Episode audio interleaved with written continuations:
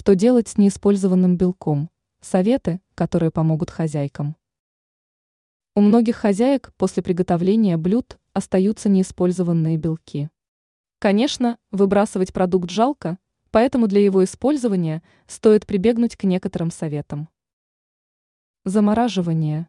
Если вы хотите использовать белок для приготовления омлетов, бисквитов в будущем, то стоит прибегнуть к заморозке. Положите белки в контейнер и поставьте в морозильную камеру. Уход за кожей.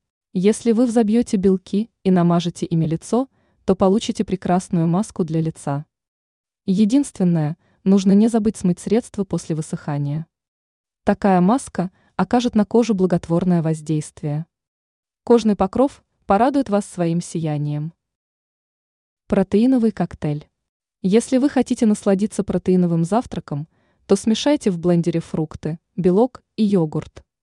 Польза такого коктейля для здоровья вам гарантирована. Теперь вы знаете, что делать с неиспользованным белком.